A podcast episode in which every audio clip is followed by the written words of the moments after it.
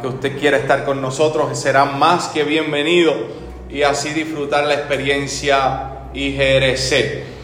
El Evangelio de Juan capítulo 8, voy a leerlo en la Reina Valera 1960, porque recoge una idea que quiero plasmar eh, durante el sermón de hoy. No voy a ser expositivo, más bien voy a, a utilizar o voy a exponer una idea bíblica de manera sencilla, no muy teológico, no muy denso, sino más bien sencillo y este, práctico, que, que es lo que necesitamos, ¿verdad?, como creyentes en este tiempo. Juan capítulo 8, versículos del 1 al 11 dice, y Jesús se fue al monte de los olivos, y por la mañana volvió al templo y todo el pueblo vino a él y sentado él les enseñaba. Entonces los escribas y los fariseos le trajeron una mujer sorprendida en adulterio y poniéndola en medio le dijeron, Maestro, esta mujer ha sido sorprendida en el acto mismo de adulterio y en la ley nos mandó Moisés apedrear a tales mujeres. Tú pues, ¿qué dices? Mas estos decían tentándole para poder acusarle. Pero Jesús, inclinado hacia el suelo, escribía en tierra con el dedo, y como insistieran en preguntarle, se enderezó y les dijo, el que de vosotros esté sin pecado sea el primero en arrojar la piedra contra ella. E inclinándose de nuevo hacia el suelo, siguió escribiendo en tierra, pero ellos al oír esto, acusados por su conciencia, salían uno a uno, comenzando los más viejos hasta los postreros, y quedó solo Jesús y la mujer que estaba en medio, enderezándose Jesús y no viendo a nadie sino a la mujer, le dijo, mujer, ¿dónde están los que te acusaban? Ninguno te condenó. Ella dijo, ninguno, Señor. Entonces Jesús le dijo, ni yo te condeno, vete y no peques más. Padre, yo te doy gracias. Gracias porque tú eres bueno. Gracias porque tu presencia se manifiesta en este lugar de manera especial, de manera linda. Gracias, Señor amado, porque nos permites o nos das el privilegio de adorarte y de glorificarte. Señor amado, ahora lo haremos a través de la disciplina de escuchar tu palabra. Por favor, háblanos, Dios amado, de manera especial y de manera linda. Utilízame, Señor, para tu gloria y para tu honra, Señor amado. Habla mi vida de igual manera, Señor, aquellos que están a través de las redes sociales, aquellos que escucharán a través del podcast, Señor, que sean igualmente bendecidos por el poder de tu palabra. En el nombre de Jesús, amén y amén. Puede sentarse. Se dice que Arthur Conan Doyle, el autor de Sherlock Holmes tenía varios amigos políticos y por hacerle una broma escribió o le escribió a cinco de ellos una carta anónima. Dicha carta decía lo siguiente, sé lo que has hecho, huye de la ciudad. Sé lo que has hecho, huye de la ciudad se dice que de los cinco amigos a quien le escribió, los cinco precisamente huyeron, pues les dominaba un sentimiento de culpa de alguna cosa que habrían hecho. Seamos honestos, si a usted le hubiera llegado una carta similar, seguramente iba a tomar la misma acción. De hecho, vamos a hacerlo de una manera más práctica. ¿Cuántos de nosotros alguna vez hemos escuchado la siguiente expresión? Tenemos que hablar. Si usted es casado, sabe que esa expresión conlleva una dinámica muy poco agradable para el hombre o para la mujer. Ahora bien, cuando tú escuchas esa expresión, literalmente nuestro pensamiento dice, ¿qué habremos hecho? Seguramente si es una mujer, estará pensando, ¿habré cargado la tarjeta de crédito de más? ¿Habré, ¿Habré hecho algo al carro? ¿Habrá algún guayazo en el vehículo? Eso fue aquella vez que me fui de shopping. O si es el hombre empieza a pensar, ¿habré dejado los zapatos en la sala como ella me dice que no lo hiciera o que no lo haga? ¿Habré botado la basura como ella me dijo que lo hiciera antes de que llegara? ¿Alguien quiere testificar? Veo muchas caras asustadas, en esta mañana. Yo espero que usted haya colocado los zapatos en el closet y que usted haya botado la basura.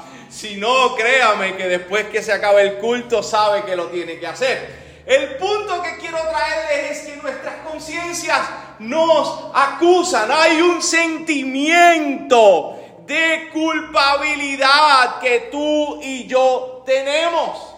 Ahora bien, permíteme definir lo que es la culpa. ¿Qué es la culpa? Alguien define la palabra culpa de manera sencilla y permíteme citarlo en esta mañana. La culpa es un sentimiento desagradable que genera alguna emoción negativa como lo son la tristeza, la ansiedad, la irritabilidad, la inquietud, por lo que en muchas ocasiones este sentimiento nos quita la paz. Este sentimiento es producto de haber roto alguna norma legal, ética, religiosa o cultural. Amado hermano, la culpa es consecuencia del pecado original. De hecho, de hecho, todos los que estamos aquí hemos cargado o cargamos la culpa.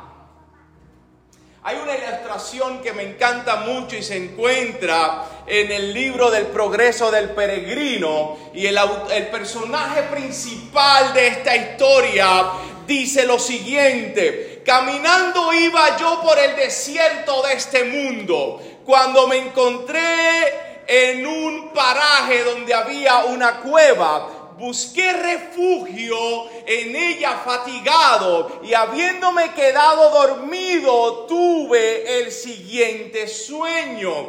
Vi un hombre en pie cubierto de andrajos, vueltos de espalda a su casa, perdón, déjeme repetirlo, vuelto de espaldas a su casa, con una pesada carga sobre sus hombros y un libro en sus manos. Fijando en él mi atención, vi que abrió el libro y leía en él. Y según iba leyendo, lloraba y se estremecía hasta que, no pudiendo ya contenerse más, lanzó un doloroso quejido y exclamó, ¿qué es lo que debo hacer? Todos hemos sentido esa carga de culpabilidad. Todos hemos sentido esa carga de culpabilidad ante Dios. Y precisamente todos nos hemos preguntado alguna vez, ¿qué hago para soltar esta carga tan pesada? Buscamos y buscamos contestar esa pregunta haciendo o practicando ciertos hábitos, algún estilo de vida diferente, eh, practicando alguna filosofía o escuchando algunas palabras motivacionales. Sin embargo, no hemos podido encontrar la manera de sentirnos liberados de este sentimiento. Y nos preguntamos qué debo hacer para soltar esta carga llamada culpa antes de contestar esa pregunta, porque ese viene siendo obviamente el rol de mi mensaje, permíteme decirte algunas cosas importantes referente a la culpa. Escucha bien esto. Primero, para que haya un sentimiento de culpa, tiene que haber una acusación, ya sea tu conciencia que te acuse o alguien que haya visto, te haya visto transgredir la ley. Juan capítulo 8, versículo 1, el texto que acabamos de leer al principio, se nos dice que estaba Jesús enseñando y que ciertamente se le había traído una mujer en el pleno acto de adulterio, sorprendida en el pleno acto de adulterio. La pusieron en y le dijeron, maestro, esta mujer ha sido sorprendida en el acto mismo de adulterio. Ahí hay una acusación. Y en la ley se nos mandó a Moisés apedrear a tales mujeres. Tú pues que dices, más adelante en el versículo 10, Jesús le dice a la mujer, mujer, ¿dónde están los que te acusaban? Ahí hay acusación. La mujer tenía un grupo de acusadores que proclamaban su culpabilidad ante sus hechos. De hecho, amado hermano, tengo que hacer la salvedad aquí porque realmente los fariseos y los escribas no procuraban apedrear a la mujer en sí, sino más bien ellos querían buscar alguna manera para hallar culpable a Jesús. Ellos querían acusarle a él, pero el punto aquí es que para que haya un sentimiento de culpabilidad tiene que haber una acusación. Y en este caso son personas que acusan y proclaman culpabilidad. Ahora bien, la Biblia enseña que tenemos un acusador que se llama diablo o Satanás aunque éste ha sido expulsado del cielo desde el momento de su rebelión, todavía tiene acceso al trono y utiliza ese acceso para acusar a los hijos de Dios. Un ejemplo de eso es Job capítulo 1 versículo 6, donde se nos dice, cuando los hijos de Dios vinieron a presentarse delante del Señor, Satanás vino también entre ellos. Job capítulo 2 versículo 1 dice, y sucedió que el día cuando los hijos de Dios vinieron a presentarse delante del Señor, vino también Satanás entre ellos para presentarse delante del Señor. Este ser diabólico lo que hace es, entre otras cosas, es acusarnos. Acusarnos. Muchas veces sus acusaciones son falsas, como en ocasiones hay personas en esta tierra que son capaces de acusar a los hijos de Dios de manera falsa. Un ejemplo de esto, amado hermano, es la visión que tiene Zacarías sobre el sumo sacerdote Josué. Permíteme leerlo rapidito. Zacarías capítulo 3, versículo 1 dice, entonces me mostró al sumo sacerdote Josué que estaba delante del ángel del Señor y Satanás estaba a su derecha para acusarlo para que haya sentimiento de culpabilidad tiene que haber un acusador. En este caso ya hemos hablado de un acusador humano y de un acusador espiritual, de un ente espiritual. Pero amado hermano, hay una palabra esperanzadora en Apocalipsis donde se nos dice que ese acceso que Satanás tiene le será quitado. Apocalipsis capítulo 12, versículo 10 al 11 dice, entonces oí una gran voz en el cielo que decía, ahora ha venido la salvación, el poder y el reino de nuestro Dios y la autoridad de su Cristo, porque el acusador de nuestros hermanos, el que los acusa delante de Dios día y noche ha sido arrojado. Ellos, usted y yo, lo vencieron, lo vencimos por medio de la sangre del cordero y por la palabra del testimonio de ellos y no amaron sus vidas llegando hasta sufrir la muerte. Hay una esperanza para aquellos que en ocasiones se sienten acusados de este ente espirituales que en algún momento, en el, en el tiempo perfecto de Dios, este acusador le será quitado el privilegio y será expulsado al lago de fuego y azufre. No tan solo tenemos acusaciones de seres humanos, no tan solo Satanás nos acusa, también nos acusa la conciencia. Observe Juan capítulo 8, versículo 9. Pero ellos al oír esto, acusados por su conciencia, salían uno a uno, comenzando desde los más viejos hasta los postreros, y quedó solo Jesús y la mujer que estaba en medio. Yo creo que de estos de estos tres agentes, este tercero es el más difícil para nosotros. Porque si volvemos a la ilustración inicial, esta que se nos dice, tenemos que hablar, lo que realmente nos está atormentando es nuestra conciencia. Nuestra conciencia sabe que no somos perfectos, nuestra conciencia sabe que fallamos, nuestra conciencia sabe que pecamos, nuestra conciencia sabe que somos culpables. Y este agente tercero es el más que nos acusa. Por otro lado, amado, hay otro elemento que yo considero que es primo y hermano de la acusación y es la autojustificación. O sea, tratar de dejar de tener o amortiguar ese sentimiento de culpa alegando inocencia o acusando a otro. Yo creo que el ejemplo más claro de todo esto es Adán y Eva. Cuando Adán y Eva pecan, Dios los llama a cuenta y lo primero que dice Adán fue, la mujer que tú me diste. Y cuando fue donde la mujer, la mujer le dijo, la serpiente me engañó. Y cuando fue a la serpiente, miró al lado y no había nadie más.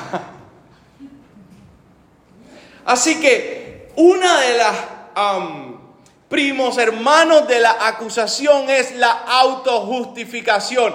Hay un sentimiento de culpa si alguien te acusa y hay un sentimiento de culpa si te justificas. Si justificas tu pecado. Amado hermano, la autojustificación es una especie de falso estímulo que intenta callar los gritos de una conciencia que nos hace saber que somos culpables. La autojustificación no puede ser, escucha bien esto que está bueno para Facebook. La autojustificación no puede ser el vehículo a la insensibilidad que nos conduce por el camino de la culpa sin sentir sus ahuellamientos, sus deformaciones en el, en el pavimento. Hay gente en este tiempo que son culpables y no se sienten culpables. Y eso es bien peligroso. Porque ya se han justificado tanto que han logrado cauterizar ese sentimiento de culpa. Que te voy a enseñar que no es esencialmente malo. Yo quiero que tú salgas de aquí con la idea de que no debes sentirte culpable, pero que a la vez ese sentimiento de culpabilidad le puedes encontrar provecho. ¿Me expliqué? Yo quiero que tú salgas de aquí entendiendo y reconociendo que no debes sentirte culpable, pero a, la vez ese sentimiento que tú sientes, debes sacarle provecho. Amado hermano, ¿qué debemos hacer? ¿Qué debemos hacer? Ya voy cerrando, hoy nos vamos temprano. Nadie trajo café con pan hoy. ¿Qué debemos hacer? ¿Qué debemos hacer? Usted recuerda la ilustración del progreso del peregrino, ¿no? Tenía una carga que tenía que soltar, pues este mismo cuento, esta misma historia nos dice más adelante el personaje principal. Ahora vi en mi sueño que el camino por donde Cristiano, que era el personaje, debía pasar tenía a cada lado un muro llamado salvación Por allí pues corrió, no sin gran dificultad, por el peso que llevaba en su espalda. Corrió hasta que llegó a un lugar más elevado donde había una cruz y un poco más abajo un sepulcro. En cuanto Cristiano llegó a la cruz, su carga se soltó de los hombros y cayendo al suelo rodó hasta caer en el sepulcro y ya no la volví a ver. Cristiano, sintiéndose ya aliviado, exclamó con gozo, Bendito aquel que me ha dado descanso con sus sufrimientos y vida con su muerte. Entienda primero esto, amado hermano. La culpa no es esencialmente negativa si te dirige por el camino de la aceptación y el arrepentimiento. Si transitas por el camino de la culpabilidad, autojustificándote, ciertamente en ocasiones ya no vas a sentir los huecos de la carretera que están ahí para despertarte y hacerte entender, tienes que salir de ese sentimiento de culpabilidad. La culpabilidad no es esencialmente negativa si cuando transitamos con ella la primera salida que dice reconocimiento, arrepentimiento, le damos a la señal a la derecha y salimos por ella. Hay gente que todavía no han comprendido el poder del Evangelio porque precisamente no se sienten culpables. Si tú y yo llegamos a la cruz, es porque en un momento nos sentimos culpables. Fuimos chocados con la palabra de Dios, con la santidad de Dios, con la perfección de Dios. Y nos dimos cuenta que no podemos llegar a ese estándar. Nos dimos cuenta que está muy arriba, nosotros muy abajo, que somos culpables y que necesitábamos redención. Y ciertamente Ciertamente la aceptación, el asumir mi responsabilidad y el arrepentimiento nos llevó a la salvación, nos llevó a la cruz.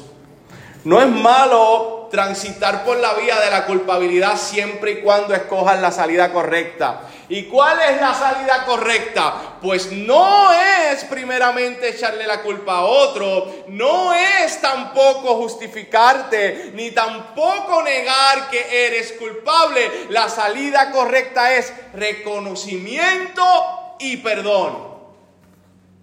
Hay que reconocer que somos culpables y buscar el perdón. El perdón de Dios y en ocasiones, amado hermano, el perdón de aquellos a quienes le hemos hecho mal.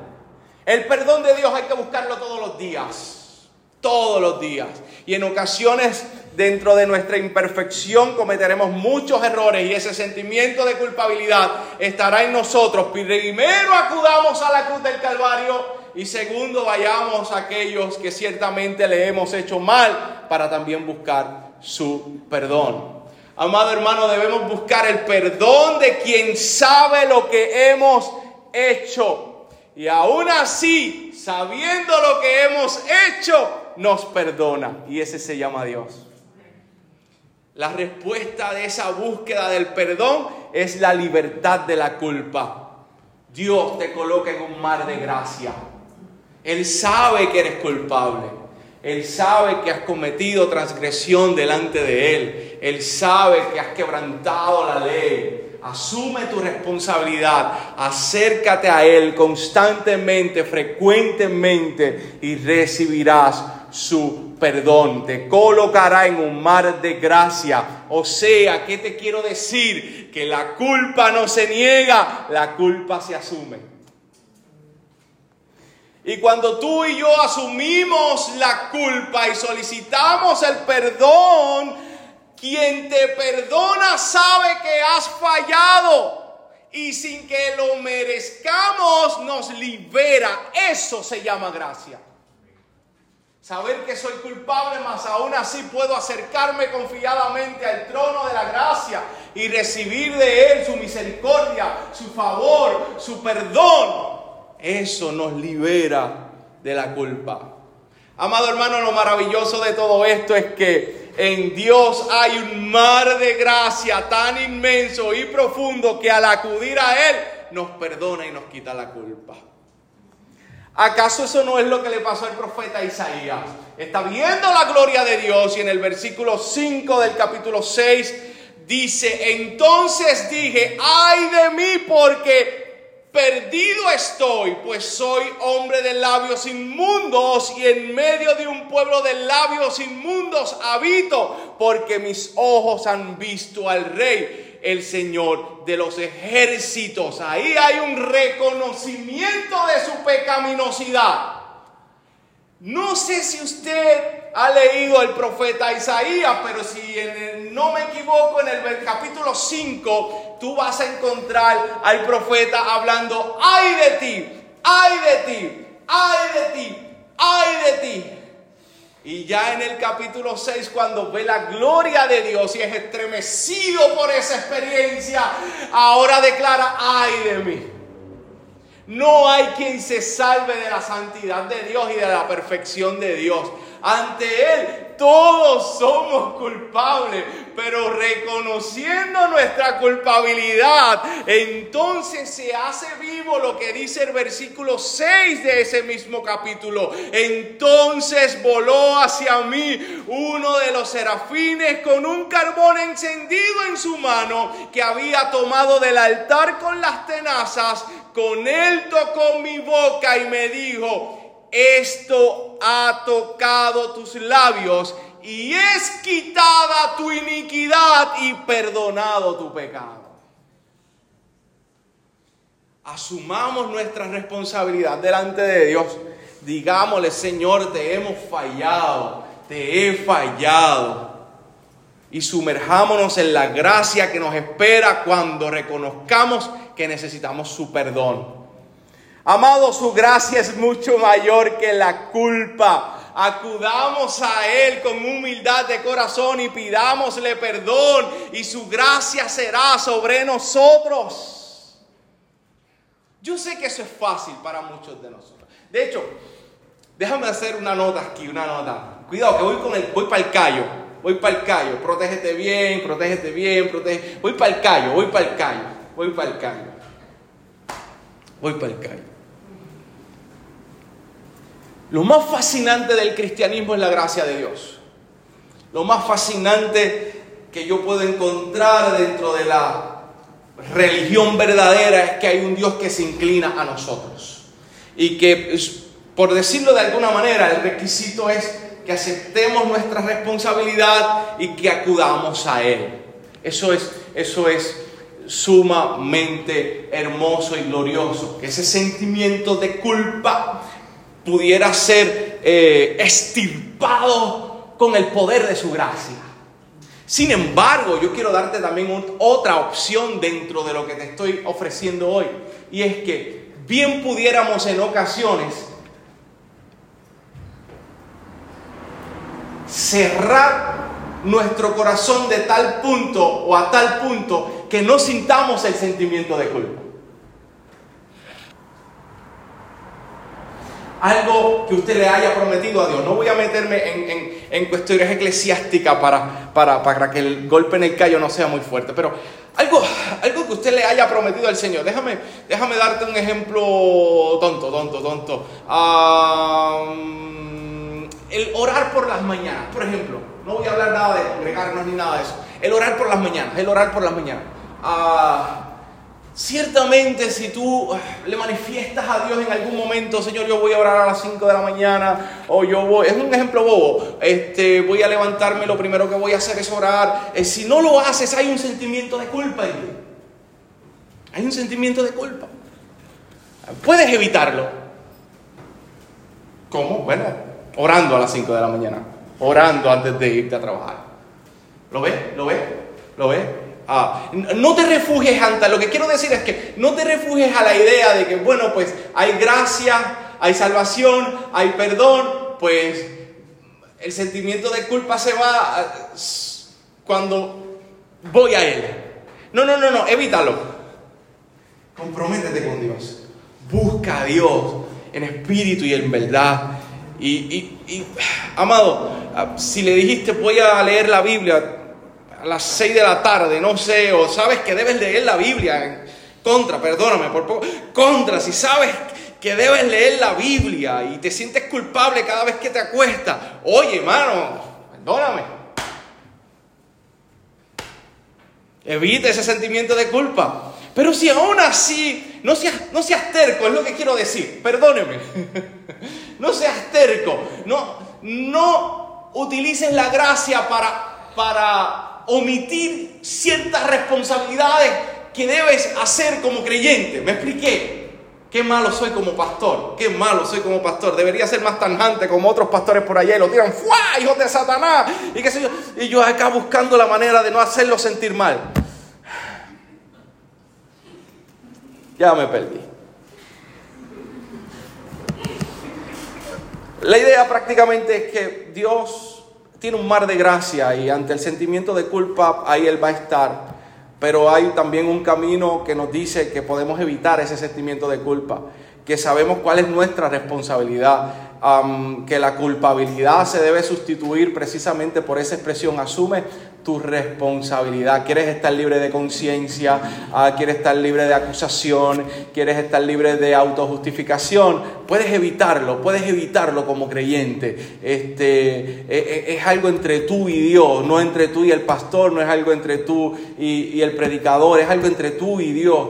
Y, y si nos sentimos en ocasiones culpables ante algunas cosas que omitimos o no hacemos en nuestras relaciones eh, de humanos, eh, imagínate cómo nos debemos sentir cuando omitimos algunas cosas que sabemos que debemos hacer y no lo hacemos. Evitemos, evitemos eso, es lo que quiero decir, es lo que quiero decir. Ahora bien, ahora bien, por otro lado, por otro lado, nuestras relaciones muchas veces necesitan esa acción, o sea, tenemos que hablar, tenemos que hablar. Si tu, si tu mente te lleva a la idea de qué habré hecho yo, y a la vez o consecuentemente te lleva a, ah, eso fue por los zapatos, pero yo le voy a decir a ella que ella dejó los tacos los otros días en la sala y yo no le dije nada.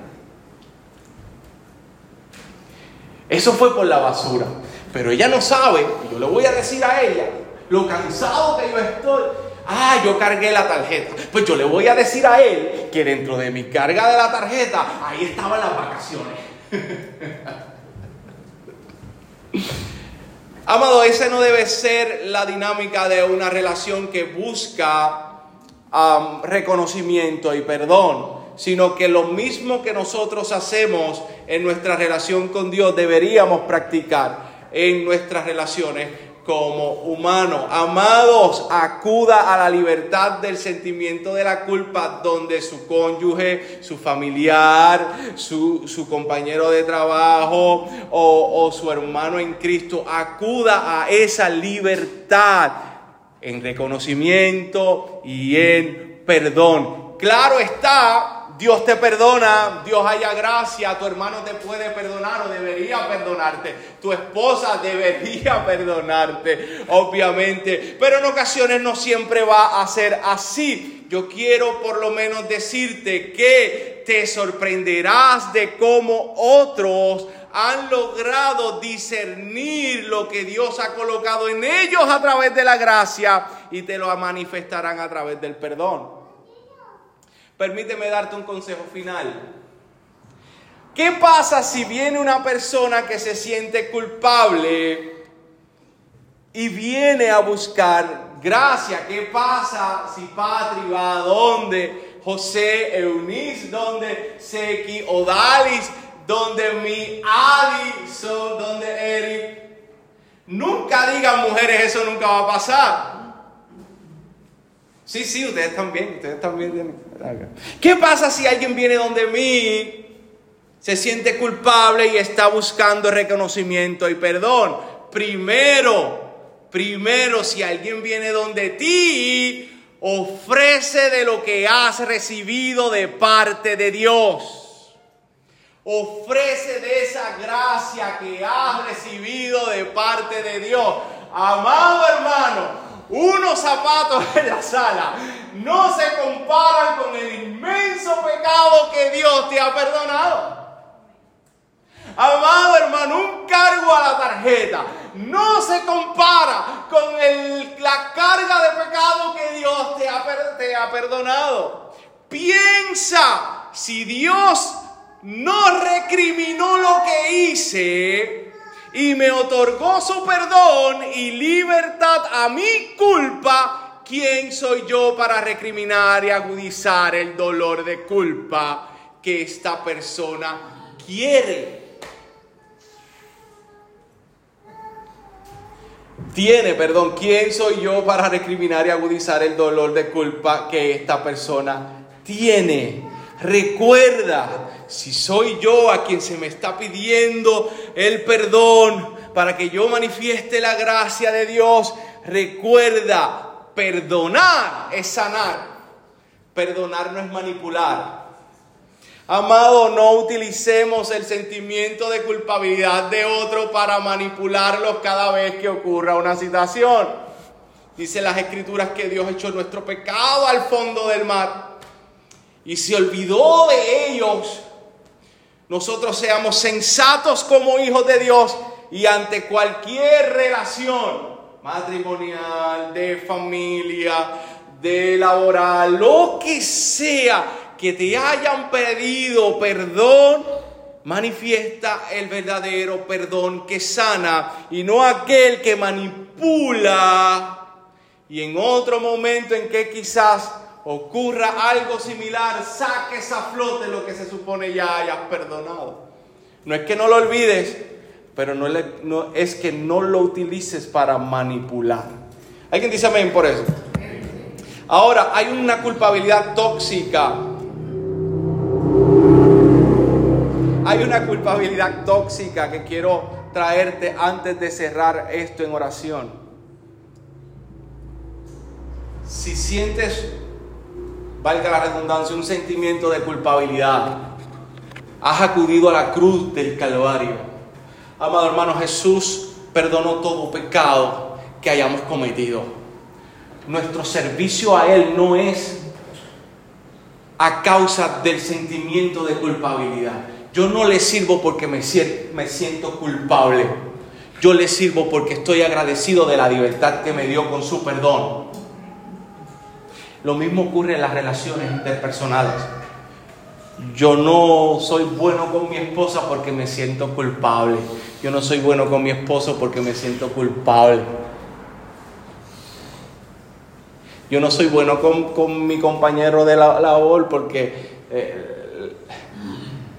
hice algo en el trabajo y lo metí en lío y ahora tengo que ser... No, no, no, no, no, no. Eso, eso es una culpabilidad tóxica, una culpabilidad que nos lleva a tener otras vidas, las vidas que Dios no quiere que tengamos. Acudamos a Él y sirvámosles a Dios reconociendo que aunque somos culpables, Él nos declaró inocentes a través de la sangre de Cristo. Y en nuestras relaciones interpersonales, pidamos perdón, reconozcamos nuestro error y establezcamos relaciones sólidas no utilizando la base de la culpabilidad.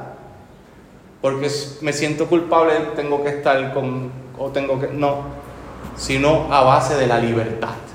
¿Quién dice amén por eso? Yo me voy, ¿qué tal si cerramos esta parte en oración? Incline su rostro ahí donde está.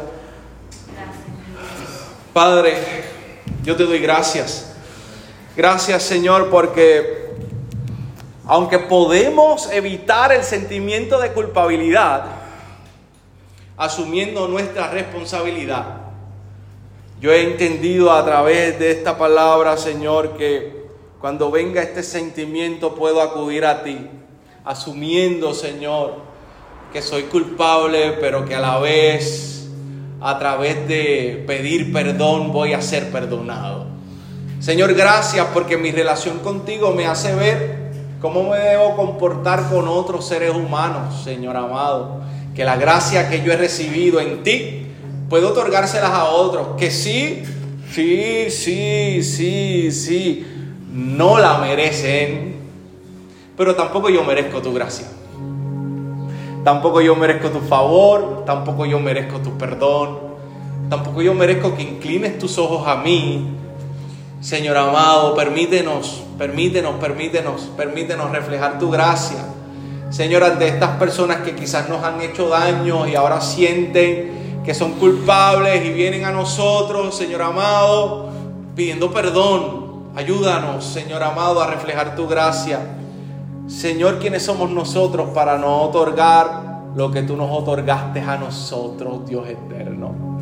Permítenos, Señor, también tener la valentía de que si somos nosotros los que hemos fallado, Señor, los que, los que hemos pecado delante de nuestro hermano, de nuestra familia, de nuestras esposas, Señor amado, asumir la responsabilidad, Señor amado, de ir allá y también reconocer y buscar el perdón. El perdón nos liberta. El perdón sana. El perdón, Dios amado, nos hace vivir plenos. Es difícil de pronunciarlo, de aplicarlo, pero a la larga, Señor Eterno, cuando cruzamos el, umbral del perdón, podemos ver la libertad plena, Señor. Podemos sentir las cargas que, que se anivelan, que se sueltan, Señor amado, y podemos servirte con mayor libertad. Señor, ayúdanos, ayúdanos a reconocer, Señor, que podemos tener culpa dentro de nuestros corazones, pero tu gracia, tu gracia es mayor que ella. En el nombre de Jesús, amén y amén.